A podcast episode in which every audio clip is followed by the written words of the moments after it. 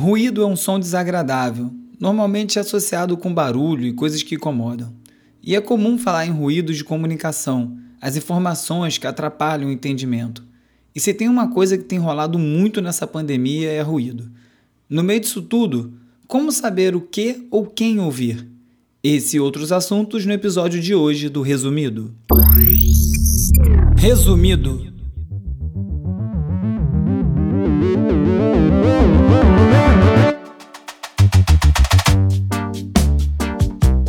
Eu sou o Bruno Natal e no resumido número 60, Wuhan volta à vida normal, plataformas combatem a desinformação, máscaras modernas, robôs e inteligência artificial de olho nos seus movimentos, drive-in e o futuro do entretenimento, trabalho em casa, dados e vacinas, Enem, Duarte versus Duarte, documentários remotos e muito mais.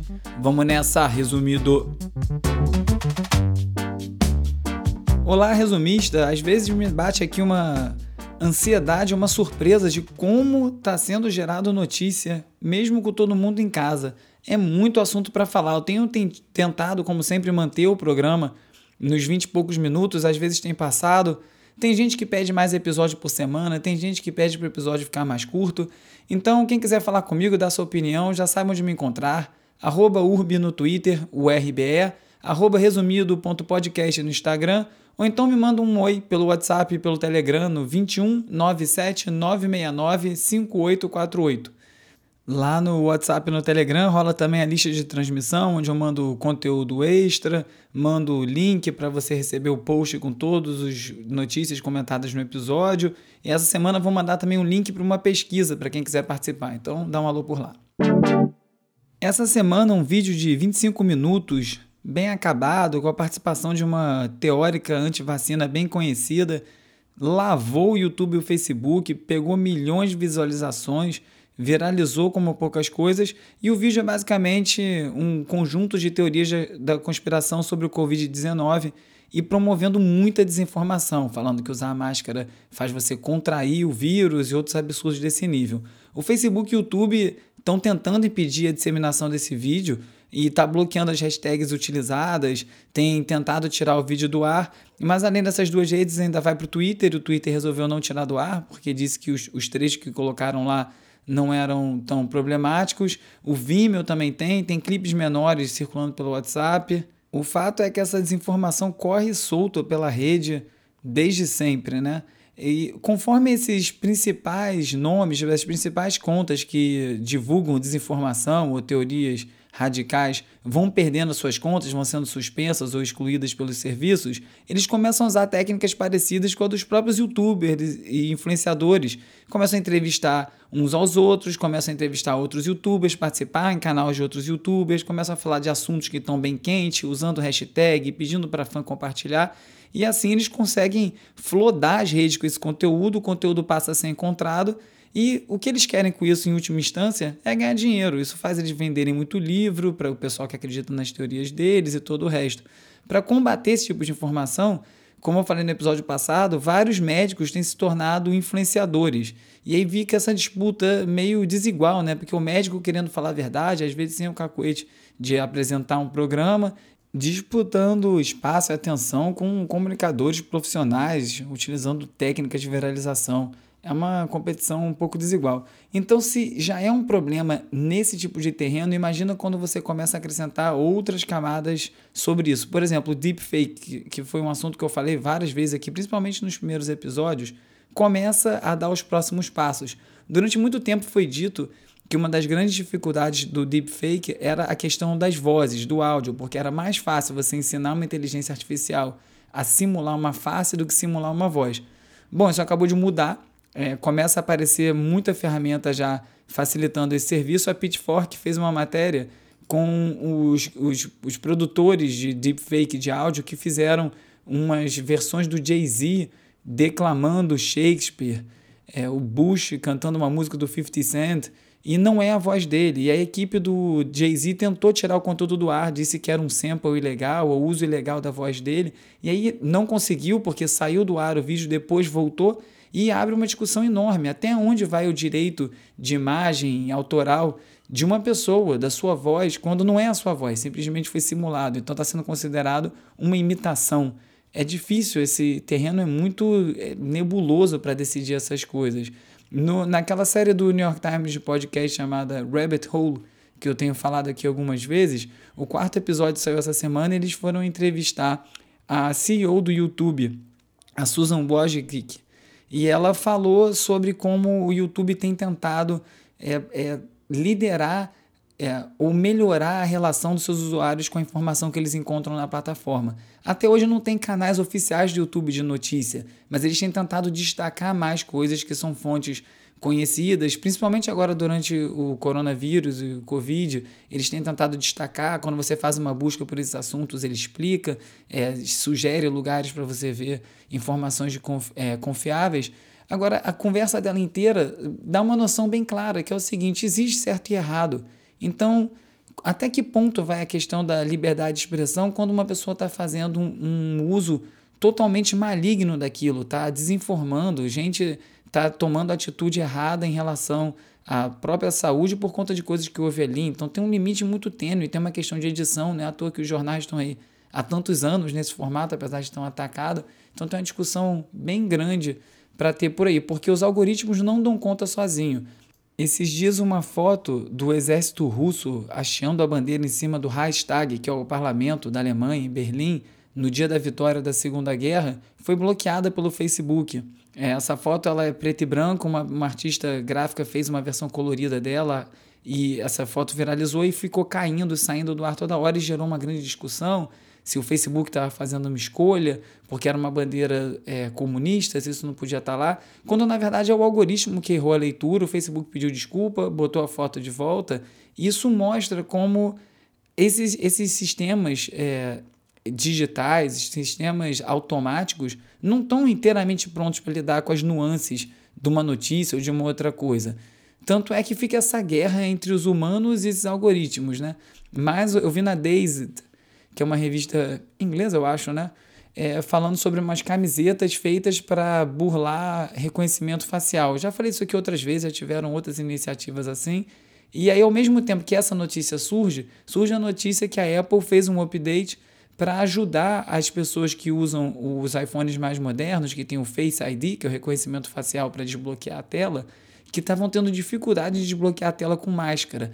Então já fizeram aí um update para ajudar a desbloquear mais fácil quem tiver com a máscara. Até porque acho que os telefones mais novos, o iPhone, não tem nem a opção de você botar o dedo, a digital, é só no rosto mesmo. Então você ataca de um lado com a camiseta, já contra-ataca com o update, fica uma coisa que não tem muito fim, né? A França está usando também a inteligência artificial para checar se as pessoas estão usando máscaras nos transportes públicos. É um equipamento super leve, simples, bota na estação e ele mensura. No primeiro momento é só para gerar dados. Não tem nenhuma punição, não vai atrás das pessoas, até porque né, a pessoa pode estar sem, botar no, no momento seguinte, mas a ideia é gerar dados para entender o volume de pessoas que está se protegendo ou não. Mas daí para virar uma outra coisa é um pulo, né? Inteligência artificial também já está sendo utilizada para ajudar a identificar se as pessoas estão tendo o distanciamento social ou não. Numas câmeras conseguem já indicar se as pessoas estão na distância correta ou não. Em Singapura, eles estão usando aqueles cachorros robóticos da Boston Dynamics, daquela empresa de robôs, para circular pelo parque avisando as pessoas para não criarem aglomeração. Parece um pouco com aquela aquele drone que estavam usando aqui no Rio com um áudio falando para não ter aglomeração e acabou juntando gente em volta para ver o drone voar e falar. E lá está tendo esses cachorros andando, ainda, são, ainda é um teste, mas vai mostrando para onde tudo pode começar a caminhar. Em, ainda em tecnologia, a Xiaomi, que é a empresa chinesa de eletrônicos, a, o braço deles de, de equipamento médico está desenvolvendo uma máscara mais moderna, uma máscara que ela é transparente e ela tem dentro dela, dela própria um mecanismo de, de raios UV para esterilizar a máscara depois que você usa, filtros mais modernos, sem dúvida vai começar a aparecer esse monte de trapo que a gente está na cara, vai deixar de ter lugar. E daqui a pouco ter uma máscara moderna vai ser tão desejável quanto ter um telefone muito bom. Você vai querer ter uma máscara confortável, que consegue mostrar a sua, as suas expressões, que você consegue respirar melhor.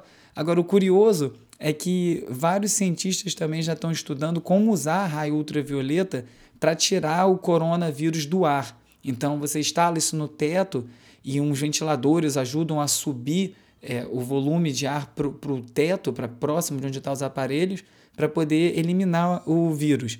Tem um risco, né, se for muito baixo ou muito constante para a pele, não é à toa que a gente passa protetor solar, exatamente por conta dos raios ultravioleta, então estão tentando adaptar, usar ondas mais curtas, né, essas ondas mais curtas que não chegam aqui na Terra por conta da camada de ozônio, então usar essas que talvez não ataque tantas pessoas. E um dos grandes desafios, estão dizendo, vai ser realmente de branding, de como chamar isso, que você chamar de raio é, UV é, vai contra tudo que a gente ouviu o tempo inteiro sobre raio UV, principalmente o UVA e o UVB, né, que é o que a gente usa o protetor solar para se proteger. Então estão falando que vai ter um outro nome, o raio purificador, alguma coisa. Agora é curioso ver como as coisas vão mudando.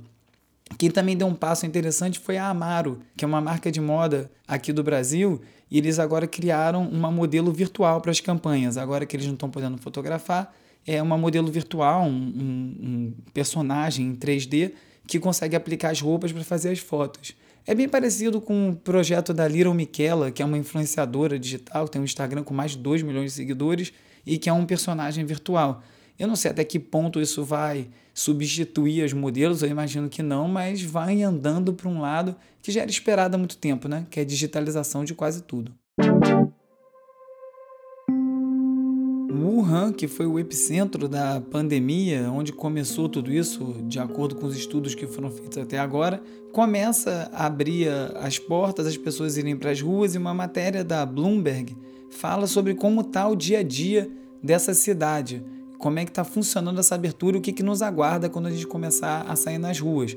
E a matéria falou com várias pessoas, conversou com várias pessoas na rua, visitou vários comerciantes e tal, e é um estado totalmente diferente do que era antes, né? Uma monitoração constante das pessoas, de temperatura.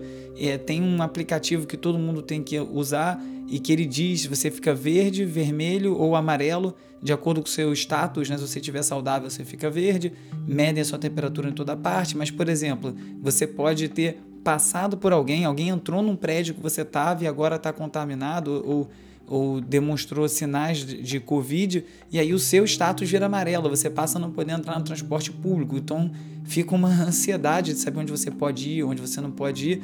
Mas agora o que a reportagem detalha muito bem é como na China a realidade é totalmente diferente daqui, é um estado totalitário e como eles conseguem controlar o fluxo dos cidadãos e todo esse tipo de informação de uma maneira é, que é praticamente inviável em outros lugares do mundo, até porque a própria população não aceitaria. Então ali você olha como pode ser o futuro e você vê os problemas que vão ter exatamente por não ter esse controle. E dentro desse futuro, uma das coisas que vem se falando muito é quando é que as pessoas vão poder viajar, ir de um lugar para o outro, né, depois que sair de casa. A Atlantic fez uma matéria sobre é, um voo de avião e o repórter fala né, que foi pior do que ele pensava e que é uma falsa promessa de volta ao normal o fato de você poder viajar. E ele detalha lá os percalços que ele teve na viagem e uma matéria bem parecida, na verdade mais completa e, e mais informativa, o New York Times fez uma matéria interativa chamada O Futuro das Viagens. E lá eles levantaram os principais pontos, conversaram com vários especialistas da área e alguns dos pontos são bem óbvios, assim, bem urgentes, né? Como é que as companhias vão fazer para manter as pessoas distantes uma das outras no avião e ainda assim ter lucro? Será que o check-in vai mudar? E aí detalha como o check-in pode ser uma coisa integrada com o celular, que vai saber quando você está chegando no aeroporto, que já tem um portão que você passa, que já teve um reconhecimento facial. É, fala também sobre a valorização de serviços que antes não eram valorizados é, que tem a ver com o que a gente está vendo agora, né? Fala-se em serviços essenciais. Os serviços essenciais são as pessoas mais mal pagas da sociedade, são os entregadores, são pessoas que agora a gente não pode viver sem eles, então por que eles ganham tão mal? E aí, dentro do universo da viagem, fala sobre como um grande, um grande ponto de venda de um hotel não vai ser mais o, o lençol de sei lá quantos fios que tem na cama, mas vai ser uma coisa que é muito pouco falado hoje, que é o serviço de camareiras como é que funciona, quantas vezes troca, como troca, que limpeza que é. Não vai bastar aquele papelzinho em volta da, da tampa da privada para você ter certeza que o negócio está limpo. Vai mudar completamente.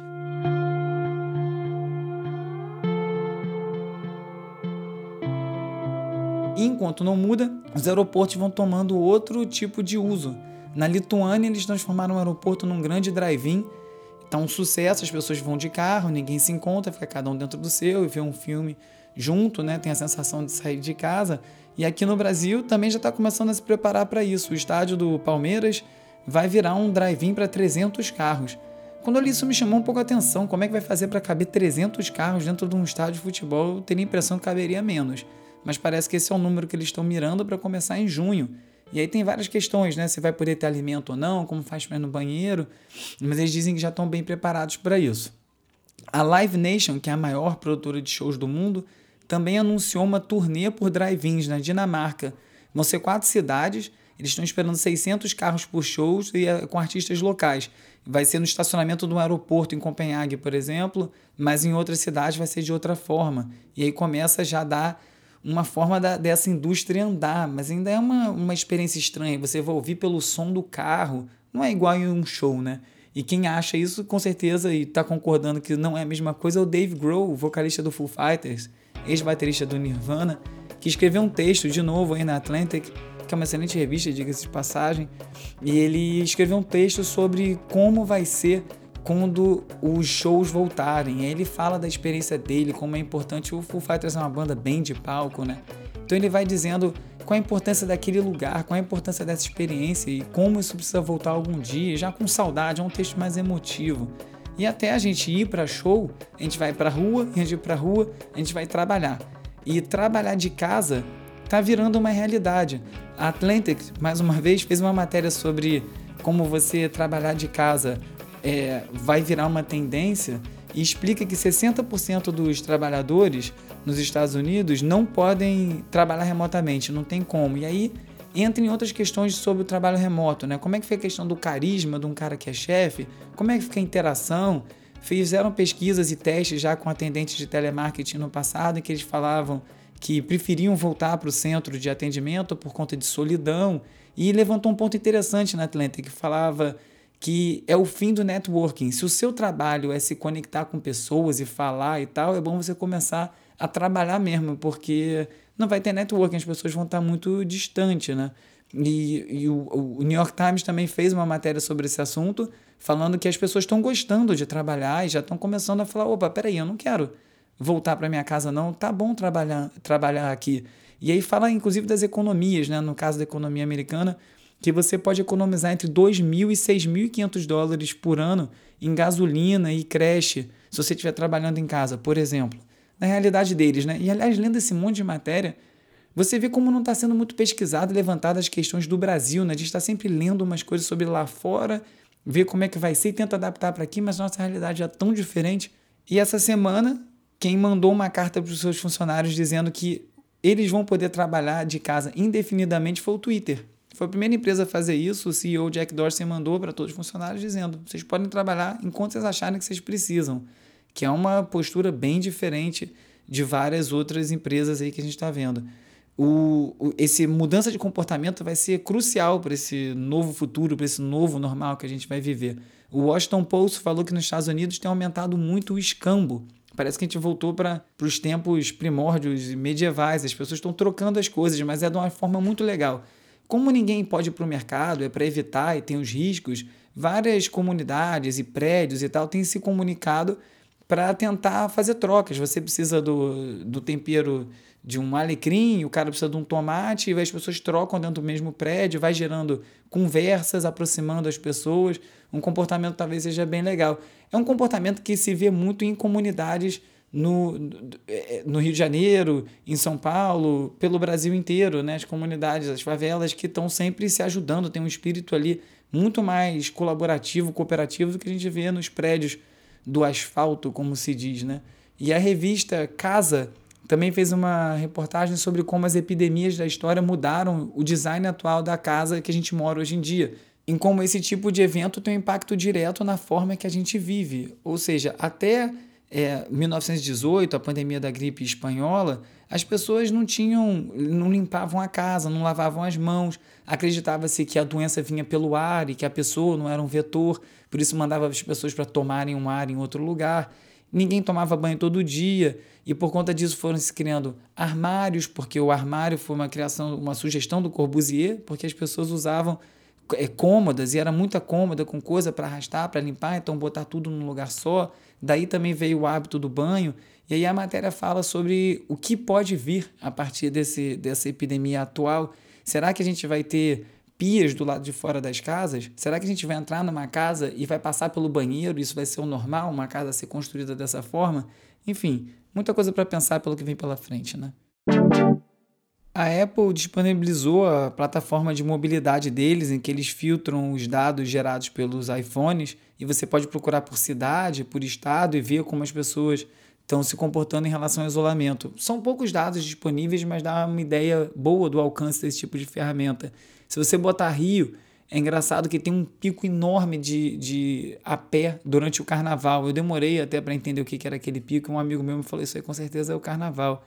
E, e enquanto isso, a Google e a Apple, que estão numa parceria para um sistema de, de localização, lançaram notícias agora que para manter a privacidade dos usuários, eles vão banir, a, é, identificar o local onde as pessoas estão. Ou seja, a ferramenta é feita para você identificar a aproximação de pessoas que fica, foram contaminadas pelo vírus com pessoas que não, para poder indicar possíveis contágios.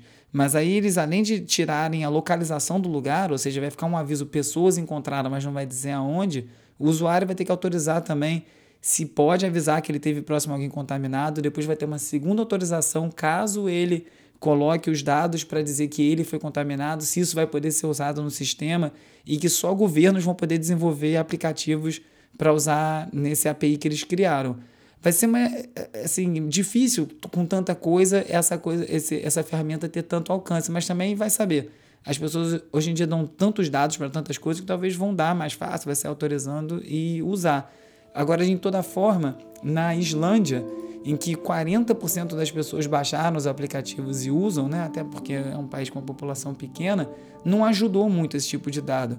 E um dos motivos que esse tipo de dado não, não, não resolve é uma questão que foi levantada no MIT Technology Review, que é o que fazer com essa quantidade de dados. Tem uma dificuldade enorme de agregar e processar a quantidade de dado que está sendo gerado para poder ser analisado. E isso é um grande problema porque não tem uma unificação das bases, é, cada pessoa tá, cada ferramenta ou cada instituição é, capta os dados de uma forma particular, nem sempre elas são compatíveis, então tem um grande problema tecnológico e também de dados para ser resolvido com isso tudo, para poder usar essa tecnologia toda de uma forma positiva.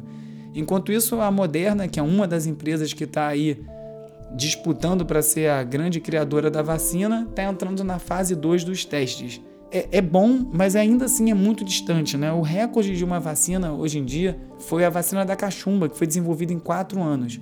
O tempo médio são 16 anos. Então, quando se fala em dois anos para uma vacina, vai ser um esforço histórico. E um gráfico do New York Times explica muito bem por que, que isso tudo acontece. Porque tem questões de tempo que você não consegue pular.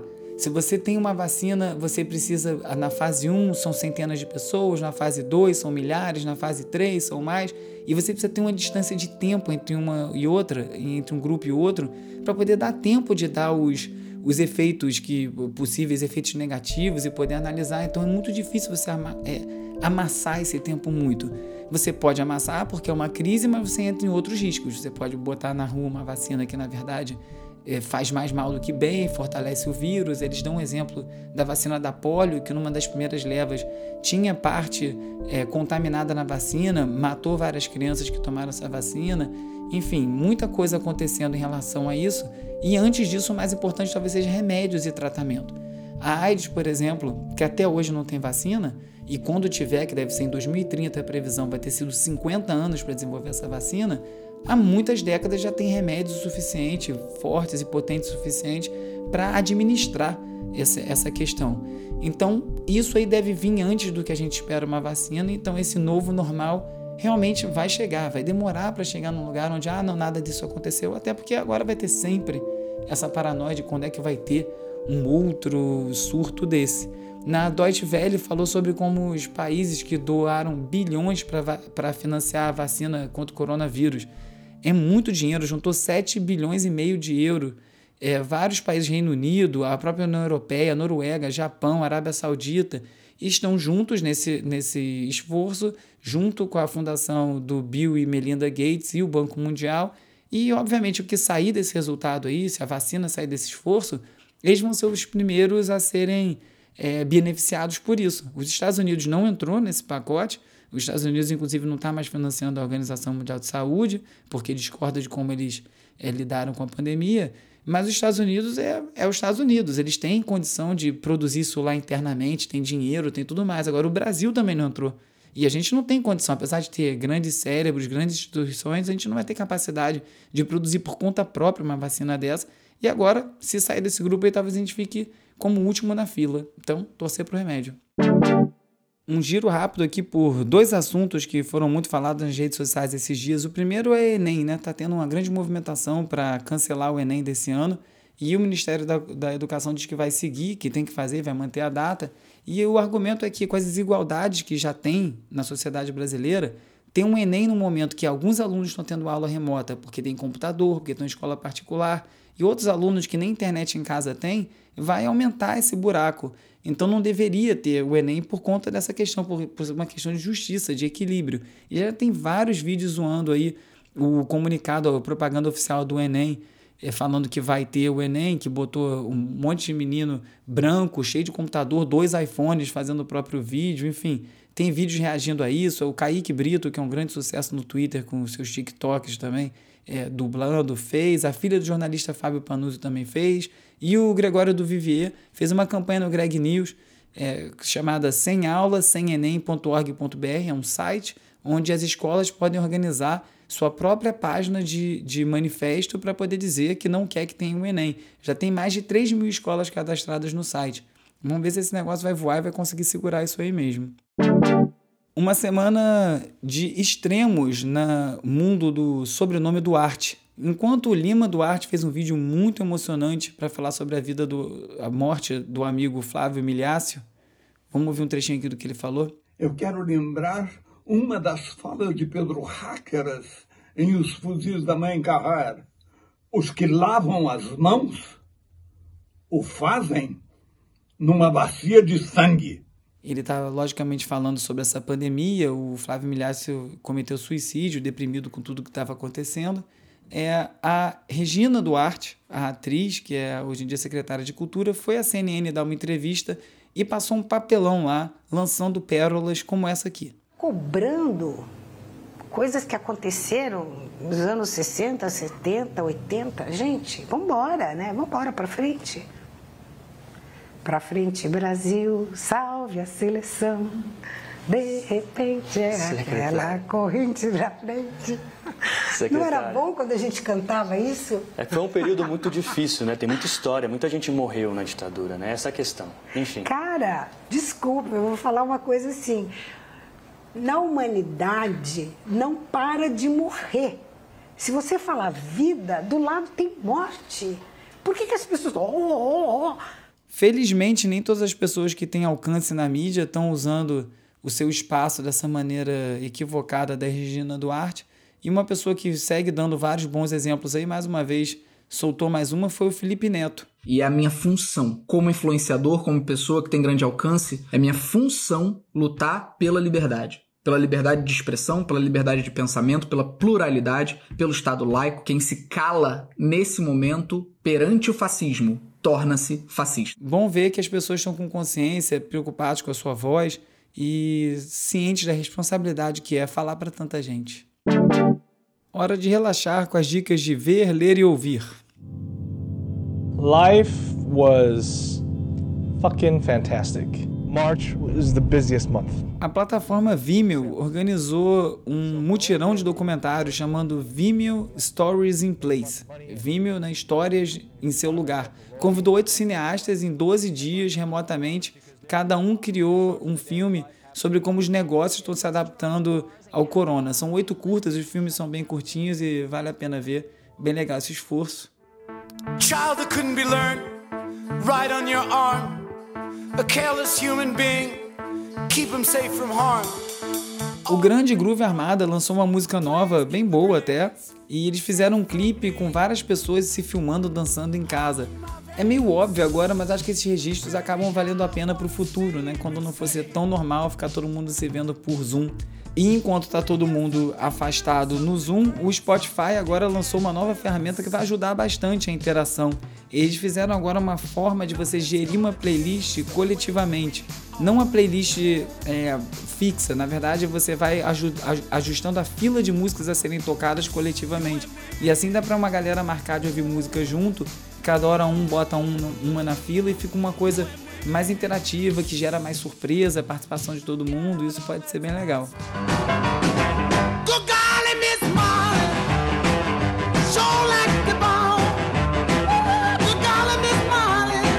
Seguindo esses dias aí desgraçados que não para de morrer artista gigante, morreu Little Richard, do grande nome do rock and roll, influência declarada dos Beatles, do Paul McCartney, de todo mundo.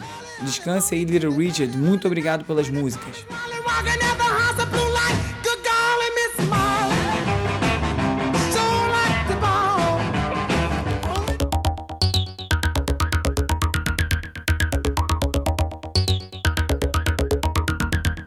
Quem também morreu foi o Florian Schneider, um dos fundadores do Kraftwerk, a banda aí por muitos vista como um grande percussor da música eletrônica, um quarteto que revolucionou a música mesmo, fizeram muitas inovações na música que não eram esperadas, usando música mecânica, criando shows robóticos e sempre com essa relação homem-máquina muito interessante. Eles tinham uma relação com a bicicleta, né? Tem uma grande música deles lá, o disco Tour de France, que é sobre o Tour da França de bicicleta, porque eles tinham essa visão que um homem com uma bicicleta é quase como um robô, você é ali integrado com uma máquina andando. Muito obrigado aí ao Kraftwerk por tudo, inclusive pelo baile funk que bebeu demais na fonte do Kraftwerk.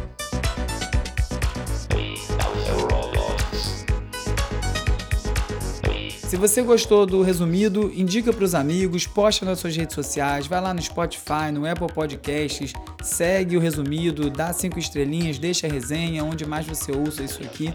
Lembrando que no site do Resumido você encontra todos os links comentados em cada episódio, www.resumido.cc.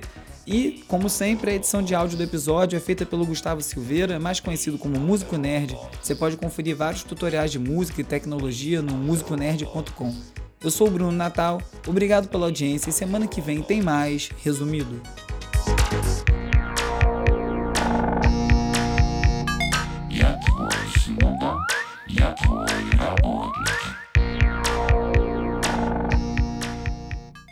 Resumido